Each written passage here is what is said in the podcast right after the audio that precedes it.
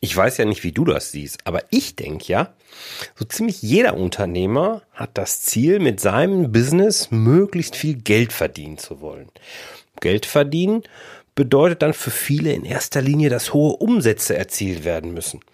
Und gerade in unserer westlichen Gesellschaft ist es dann auch normal, dass der Umsatz von Jahr zu Jahr steigen soll. Und gerade wenn es darum geht, dann möglichst viel Geld auf das eigene Konto zu bekommen, ist aber die Umsatzsteigerung garantiert nicht der einzige Weg, den du im Blick haben solltest. Die Kapitalausstattung auf deinem Geschäftskonto kannst du nämlich über ganz andere Maßnahmen entscheidend verbessern. Leider werden die allerdings häufig vernachlässigt. Und daher ist es klasse, dass du heute wieder zuhörst, denn hier erzähle ich dir, wie du deine Kapitalausstattung verbessern kannst.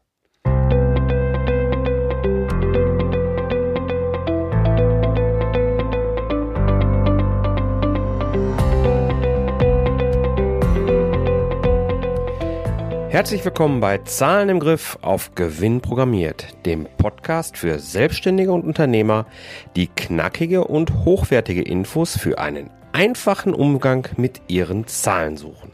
Hey, hier ist Jörg von jörg-roos.com und ich freue mich, dass du in dieser 29. Episode des Zahlen im Griff Podcasts wieder dabei bist. Du weißt ja, auch mit diesem Podcast möchte ich dir helfen, dein Business auf Gewinn zu programmieren, indem ich dir eben zeige, wie du jederzeit deine Zahlen im Griff haben kannst, ohne zuvor trockene BWL-Theorie studieren zu müssen. Warum ist nun ein guter Kontostand überhaupt wichtig? Immer mal wieder begegne ich Unternehmern, denen das Geld nämlich gar nicht so wichtig erscheint. Klar, die wollen irgendwie alle von ihrem Business leben, aber das bedeutet ja schließlich nicht gleich, dass man Geld scheffeln muss und schon gar nicht, dass man das dann zum Unternehmensziel erklären muss. Und soll ich dir was sagen? Ich kann das wirklich nachvollziehen. Überrascht dich jetzt vielleicht, ist aber so. Zumindest auf der einen Seite. Denn ich finde ja, es ist ein verdammt schöner Gedanke, wenn ein Unternehmer oder eine Unternehmerin für höhere Themen als den ja, schnöden Mann steht. Irgendwie geht mir diese Denkweise sogar ein Stück weit zu häufig unter in vielen Diskussionen. Aber wenn du dich entscheidest, aus deiner Idee ein Business zu machen und entsprechend sogar ein Unternehmen aufbaust, dann kommt das Geld nun mal unweigerlich ins Spiel. Und das ist so die Kehrseite der Medaille. Da gibt es nur keine Alternative zu. Und das gilt umso mehr, wenn du andere Unternehmen, äh, andere Menschen in deinem Unternehmen beschäftigst und somit auch die Verantwortung für sie trägst. Aber ganz ehrlich, selbst wenn du Einzelkämpfer bist, halte ich es für deine Pflicht, dass du dich darum kümmerst, möglichst viel Geld auf deinem Geschäftskonto anzuhäufen. Klingt vielleicht kapitalistisch, hat aber einen guten Grund. Warum? Naja, nur wenn du eine gute Liquiditätsausstattung im Rücken hast, kannst du auch eine Krise so überstehen, ohne dass du direkt die, an die Substanz in deinem Unternehmen ran musst.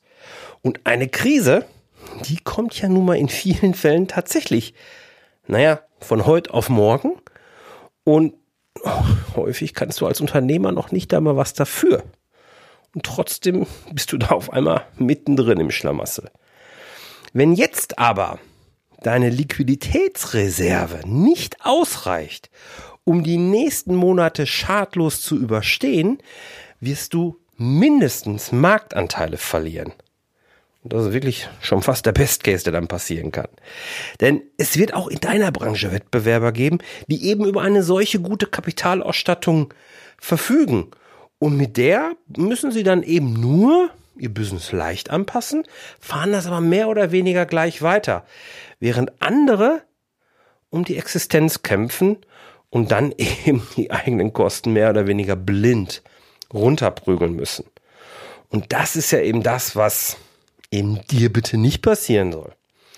Dass das grundsätzlich so weit kommen kann, na gut, das ist dir klar. Aber die Antwort darauf die lautet eben dann nicht, naja, um mein Unternehmen auf Krisen vorzubereiten, sehe ich halt eben zu, dass mein Unternehmen kontinuierlich wächst. Hm. Denn das würde ja wieder dann bedeuten, jedes Jahr mehr Umsatz machen. Das ist nämlich auf keinen Fall die alleinige Antwort und schon gar nicht die einzig allein erfolgsversprechende. Denn lass uns mal so überlegen. Umsatz ist eine Ertragsgröße und die findest du ja bekanntlich in deiner BWA oder in deiner G&V wieder. Wenn dir der Begriff BWA und G&V nicht sagst, dann schau mal in die Shownotes, da verlinke ich dir eine Folge aus meinem Crashkurs, wo ich das nochmal genau erkläre. Als kurzfristige Erfolgsrechnung, das ist ja die BWA und der G&V, hat diese ja das Ziel, den Gewinn oder Verlust eben zu berichten, den du in deiner laufenden Geschäftsjahr eben so erwirtschaftest. Aber du weißt ja eben, und das Recht, wenn du Stammhörer meines Podcasts hier bist, Gewinn ist nur die Theorie. Cash ist die echte Wahrheit. Und entscheidend ist nun eben, wie viel von dem Gewinn kommt am Ende des Tages auf deinem Geschäftskonto ein. Erinnerst du dich noch an die letzte Folge, wo ich dich gefragt habe, ob dein Business genug Gewinn abwirft? Wenn du die Folge noch nicht gehört hast, dann verlinke ich dir die auch in den Show Notes. Über die Folge wirst du jedenfalls schöne Anhaltspunkte finden, wie du deinen Gewinn optimieren kannst. Und jetzt geht's halt eben darum, wie du diesen Gewinn in hohen Kontostand verwandelst. Und im, die Lösung ist hier, das ist dann das BWL Fachchinesisch, Working Capital Management. Yeah. Was ist Working Capital? Nun, das meint das Kapital, das wir häufig als gebundenes Kapital eben bezeichnen, weil es eben nicht zur weiteren Verwendung direkt zur Verfügung steht. Dieses Kapital liegt also eben nicht auf deinem Geschäftskonto, sondern ist über die eine oder andere Form auf dem Konten deiner Kunden und Lieferanten verteilt.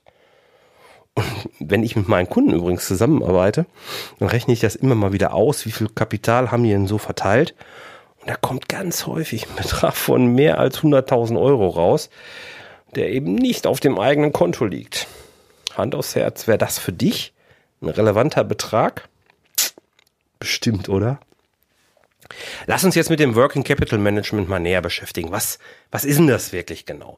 Das sind im Ende sind es drei Säulen, die du beachten darfst. Das ist zum einen die erste Säule deine Forderung. Wenn du deinen Kunden eine Rechnung stellst, diese aber dann nicht direkt bezahlt wird, dann hast du eine sogenannte Forderung gegenüber deinen Kunden. Das ist also ein buchhalterischer Begriff, den du kennen darfst. Und ganz sicher hast du ja schon mal den Begriff offene Rechnungen gehört. Und genau das ist mit Forderung am Ende gemeint. Und das Ziel ist es nun mal eben, den Anteil an noch nicht bezahlten Rechnungen möglichst gering zu halten. Ja, logisch, ne? Du möchtest also dass deine Kunden ihre Rechnungen möglichst schnell bezahlen. Hm, das ist einfach nachzuvollziehen. Was ist dafür aber wichtig? Wichtig ist natürlich, dass du erstmal wirklich kurz nachdem du deine Leistung erbracht hast, entweder deine Dienstleistung oder dein Produkt geliefert hast, dann auch wirklich die Rechnung an deinen, schon an deinen Kunden sendest. Ich wundere mich da immer wieder, wie viele Unternehmer hierfür tatsächlich Monate brauchen, und ich bin mir sicher, es dann häufig auch irgendwann mal vergessen. Ich gehe jetzt einfach mal davon aus, dass du sehr regelmäßig deine Rechnungen stellst. Wenn du dich jetzt ein Stück weit ertappt fühlst, dann lade ich dich wirklich dringend ein, mit mir ein kostenloses Zahlengespräch zu führen. Da können wir dann zum Beispiel über deinen Workflow reden, dass, dass wir den so anpassen, dass der eben auch zu dir passt. Also gehen wir davon aus, Entschuldigung,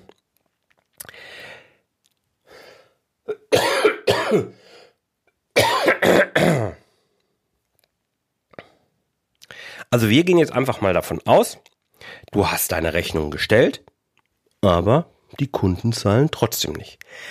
Dann kommt dein Mahnwesen im Spiel, was ich dir hier im Podcast auch schon mal vorgestellt habe, wie das eben gut aussehen könnte. Die Links dazu auch in der Show Notes, gar keine Frage.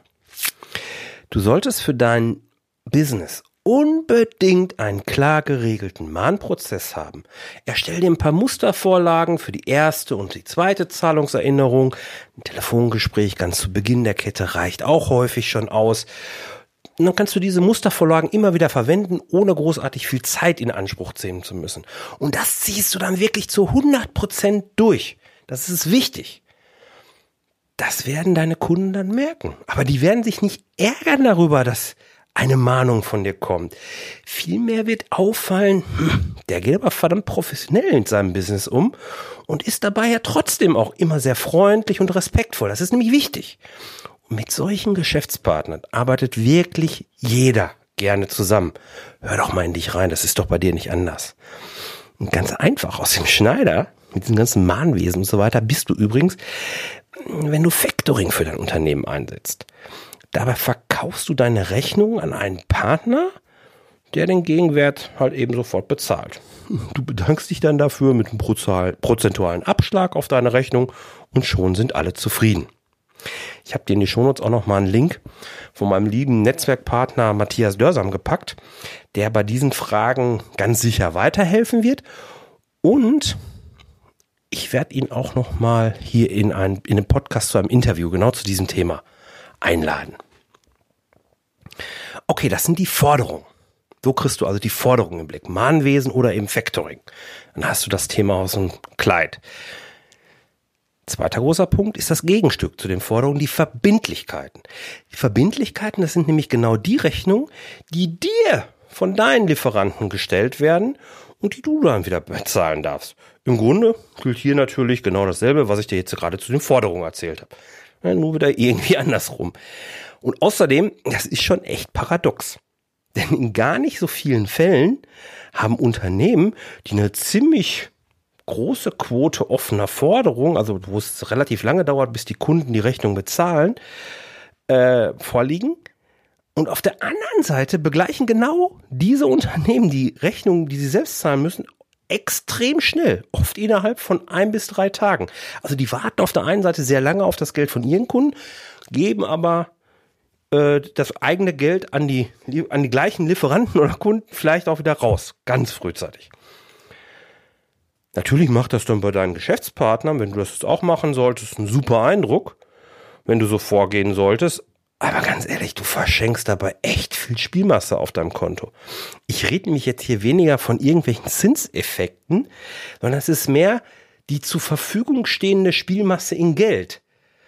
Und das ist viel, viel spannender und es resumiert sich wahnsinnig schnell. Das wird immer wieder unterschätzt. Ich halte es tatsächlich für richtig. Zahlungsziele, die dir dein Lieferant, der Rechnungsersteller ja sowieso freiwillig einräumt, die auch wirklich auszunutzen. Der Geschäftspartner wird sich genauso darüber freuen, wenn du innerhalb dieser Zahlungsziele nur eben zum Ende hin überweist. Und er wird genauso sagen, Mensch, das ist ja ein toller Unternehmen, die gehen sehr professionell mit allem um. Und du darfst gleichzeitig mit dem Geld spielen. Das ist doch cool. Probier das echt einfach mal aus. Der dritte Punkt, um das Thema Working Capital Management abzurunden, das befasst sich mit der, oder der befasst sich mit den Vorräten, die du dann in deiner Bilanz eben auch findest. Vorräte, Bestand, das ist so, ne? Das sind die Materialien oder Komponenten häufig, die du dann benötigst, um daraus deine eigenen Produkte erstellen zu können. Bedeutet auch, wenn du jetzt ein reiner Dienstleister wie ein Coach oder sowas bist, dann hast du in der Regel gar keine Vorräte, dann ist der Punkt für dich jetzt eher weniger relevant. Der Bestand an Vorräten ist immer wieder einer der riesengroßen Hebel. Und zwar nicht nur im Bereich Liquidität, sondern auch in der Rentabilität, aber dazu komme ich dann gleich nochmal.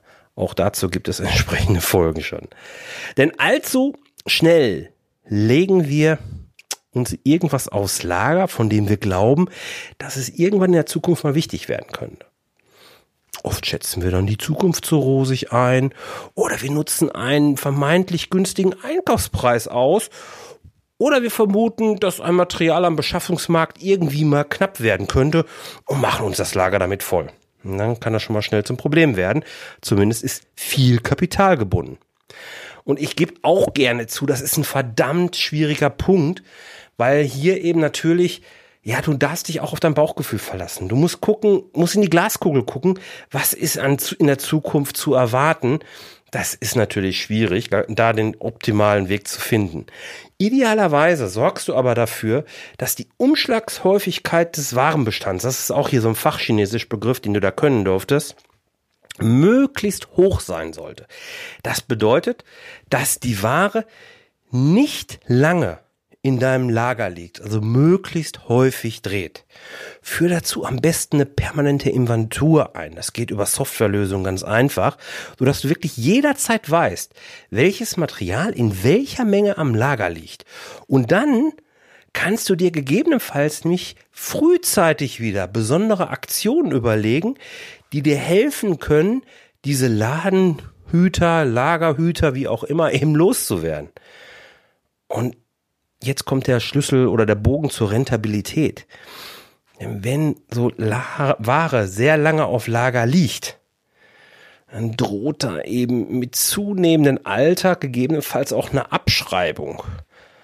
Und eine Abschreibung, die mindert dann wieder eben den Gewinn. Wenn du jetzt wieder zuckst, Abschreibung, was meint der Russ denn jetzt schon wieder?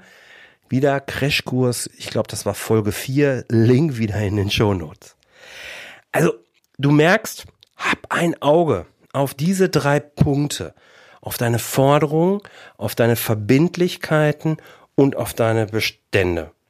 Dafür gibt es entsprechende Kennzahlen, hab diese Kennzahlen immer im Blick und dann arbeite damit. Hier steckt gerade auch in kleineren Unternehmen wahnsinnig viel Geld versteckt und leider Gottes wird fast immer dieser Punkt vom Unternehmer total unterschätzt. Und wenn du jetzt so ein bisschen Sorge hast und sagst, puh, ja, ähm, sollte ich mich drum kümmern, aber ich weiß irgendwie gerade gar nicht, wie ich anfangen soll, dann lade ich dich ein, für mit mir doch das kostenlose Zahlengespräch. Ich nenne das gerne Zahlengespräch. Da unterhalten wir uns einfach und du erzählst mir, wo du gerade stehst, wo was deine Sorgen sind und ich versuche dir dann dabei zu helfen und wir lernen uns einfach ein bisschen kennen. Dann gucken wir einfach mal, ob ich deinen Weg langfristiger begleiten darf oder ob du mit diesen Lösungen, die ich dir vielleicht in dem Gespräch schon anbiete, auch völlig fein bist und alles ist gut. Dann ist das auch hervorragend. Ähm, du kannst dir einfach einen Termin buchen über meinen Online-Kalender, den ich für dich freigegeben habe unter termin.jörg-roos.com und dann melde ich mich bei dir. Ich danke dir vielmals, dass du heute in dieser 29. Folge wieder dabei warst. Es hat mir wieder richtig viel Spaß gemacht. Ich hoffe, du konntest wieder was mitnehmen, hast wieder was über deine Zahlen gelernt, hast wieder Impulse bekommen, wie du deine Zahlen in den Griff bekommen kannst, siehst wieder ein bisschen klarer und die Show Notes, die diesmal ja gespickt sein werden mit etlichen weiterführenden Links, die findest du unter jörg-roos.com slash 029 oder in der Podcast-App, mit der du gerade diesen Podcast gehört hast. Ich wünsche dir für die nächste Zeit eine richtig tolle Zeit. Bleib erfolgreich und hab Spaß. Vielen Dank, dein Jörg. Tschüss.